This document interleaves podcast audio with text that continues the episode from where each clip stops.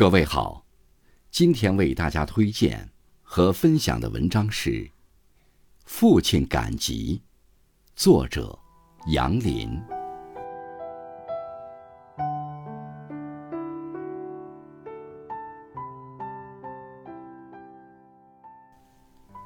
小时候吧，我刚开始懂点事，父亲就常对我说：“咱村里的谁今天又去赶集了。”从父亲的神情里，我能看得出他是非常的羡慕人家。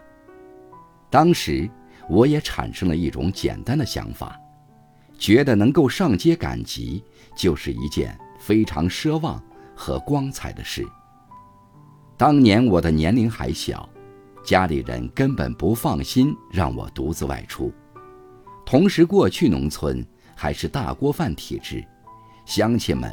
都忙着干活挣工分儿，平日里就挤不出来时间赶集，所以经常赶集的只是生产队的一些能行人，他们趁着给集体做事的机会，也就能隔三差五的赶集了。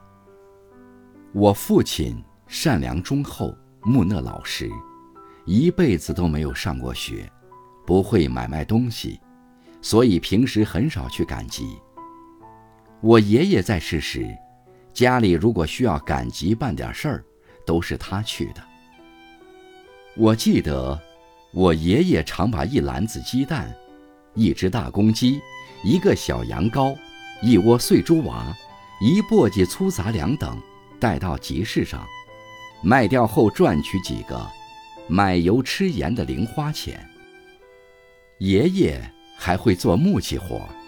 他抽空做出几件风箱、凳子和小桌子，然后让我父亲帮他拿到二十里路以外的口镇街上去卖。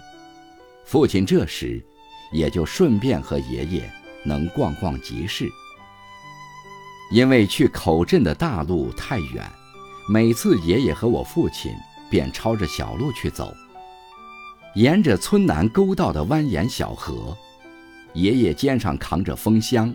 父亲头上顶着桌子，一直朝西，出了豁口，还有十多里土路，才能到达目的地。路上饿了，吃着怀里揣着的蒸馍，喝了就挤几口河水。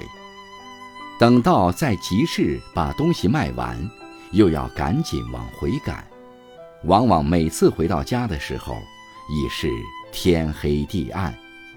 尽管当年卖出木器后到手的仅有几块钱，但爷爷也会给我买上几个油糕和一包甜芝麻饼。父亲，则在回来沟畔的早次上，顺便逮几个小蚂蚱送给我。他们赶上一回集，我也能开心好几天。我约莫有五六岁的时候吧，听说附近的街上也有着集市。集市距我家大概十几里远的路程，随着村里赶集的人多了，我也萌发了想去的念头。记得有天早上，我起床后胡乱扒了几口饭，就学摸在我奶奶跟前，嚷闹着要去集上。奶奶拗不过我以后，便给我父亲手里塞进了五元钱，让父亲带着我去。我们父子俩。便着急麻慌地出了家门，踏着村北边那条用沙石铺成的公路，一路向前。父亲紧紧拉着我的手，生怕我丢了似的。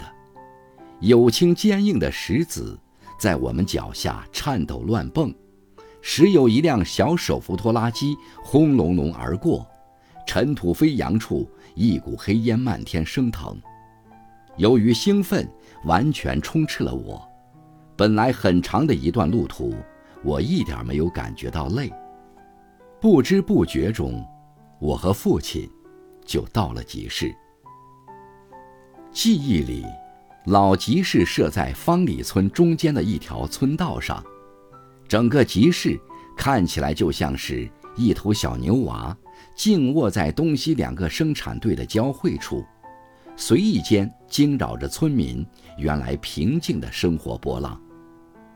它又像是把一根大木橛直直地插进了村中央，不时地撬动起村庄向四周挪过去了半寸。集市不大，呈东西走向，唯一瞩目的建筑物，算是街东头供销社的那间大木屋。少有的几个吃食摊点和小卖部，在路的北侧一顺溜布列，凹凹凸凸，弯弯扭扭，很不整齐。路南是个小粮食市场，盛麦装豆的口袋儿虽高高低低、粗细不匀，但袋袋都尽情地阔敛着开口，挨绑相错地依偎在一起。袋子后边蹲站的卖主们，他们往日收满太阳光芒的肌肤黝黑透亮，壮胳膊粗手里夹着一根细香烟。眼神左顾右盼地打量着过往的行人们，显得心挂两长，异常的焦虑不安。父亲的手还一直拉着我，我都能感觉到他手心里攥出的好多汗渍。整个集市，我们转了好几圈，我肆意地徜徉在第一次赶集的小欢乐中，父亲却老显得拘谨和不安。父亲的性格本来懦弱，再加上家里日子过得清贫，让他在熙熙攘攘的人群和眼花缭乱的环境下，心里产生着一种强烈的自卑感。只有当我们走到牲口市那一块时，我看见父亲，才稍微放松了下来。牲口市在主市场的最南端，是一片老核桃园。这园子独处一隅，远看犹如一块让人抛掷过去的大瓦片，无边无幅。那些拉来等着被交易的猪、牛和羊等，就像是一片片被踩烂了的碎瓦渣，四下里散开着。这里大人喊，小娃叫，要价的吼，还价的嚷，甚是热闹。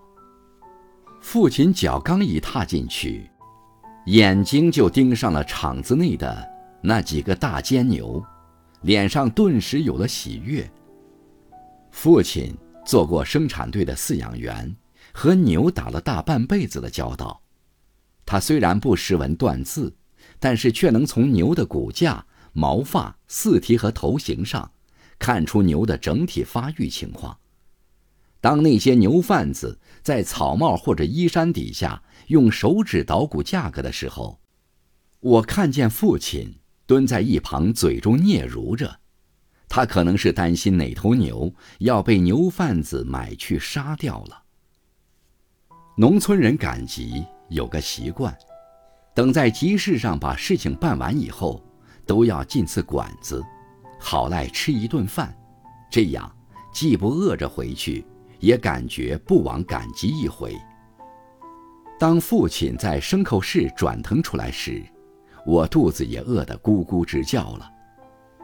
看着拐角那家卖的甑糕，泡泡的红枣，稀白的江米，米枣交融，红白相间，色泽鲜润，绵黏软甜，害得我咸水直流。父亲看出我的小心思。就谨小慎微地从怀中摸出奶奶给的五元钱，递给我，让我自己买了一碗。父亲却没有让我给他买，他把剩下的钱包好，小心翼翼地装进口袋后，就一直督促我趁热快吃。这时我却舍不得一下子吃完，只是慢慢地蚕食着品尝一下味道，惹得父亲。老朝我的碗里瞅，直到最后我吃完时，父亲就把碗拿过去，让师傅倒了些开水。他打开一直夹在胳肢窝的那个编织袋，取出来一个硬蒸馍，掰碎泡好后，独自吃起来。我这时才明白，父亲原来是在等待我的那个小碗。在那一刻，我虽然年幼，少不更事。但我已经能深深地懂得父亲。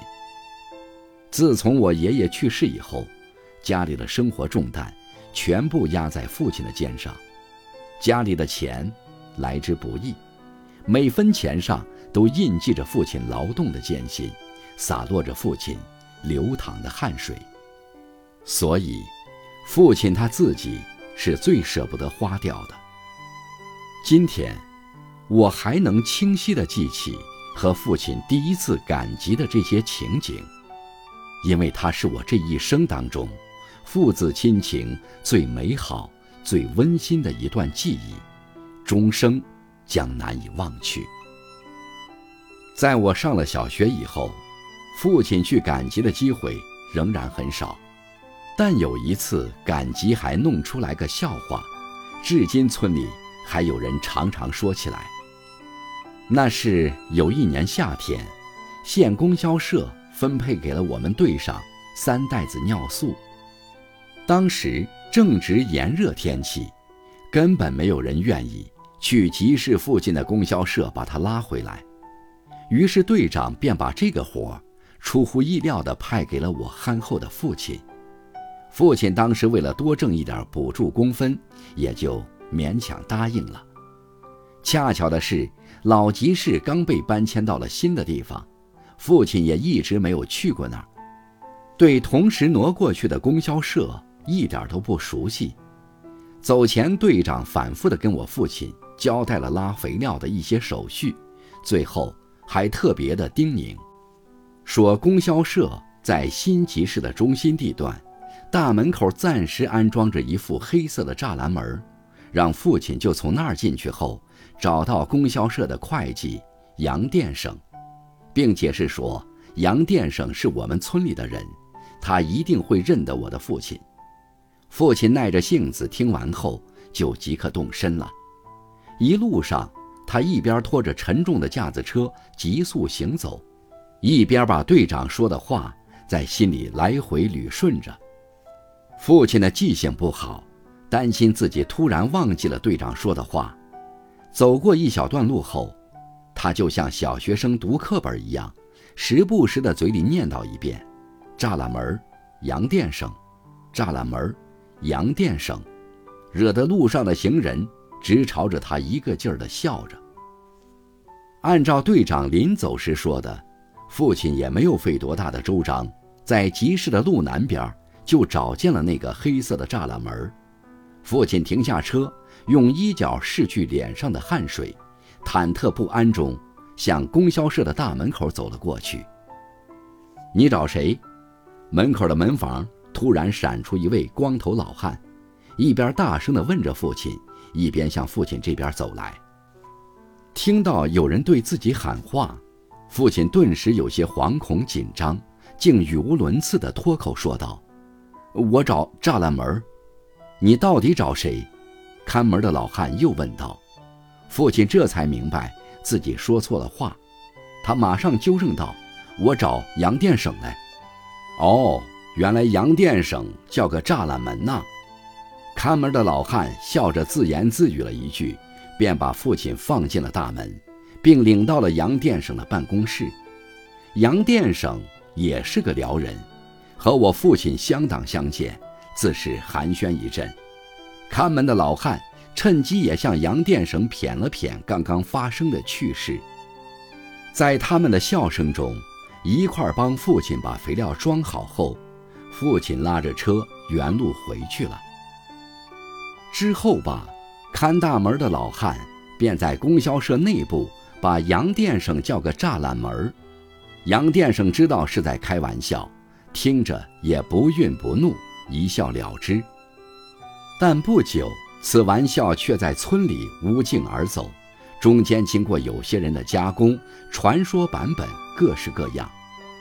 父亲口拙，无形中好像给杨殿省起了个绰号，但这实属是无心之举。在我年轻时，村里曾经还有人在我面前提起了此事。神乎其神地描述了当时的一番情景之后，并学着我父亲，嘴里也念起了“栅栏门杨殿省”。我一时兴起，拾起来一筷子半截砖，照着他就打了过去。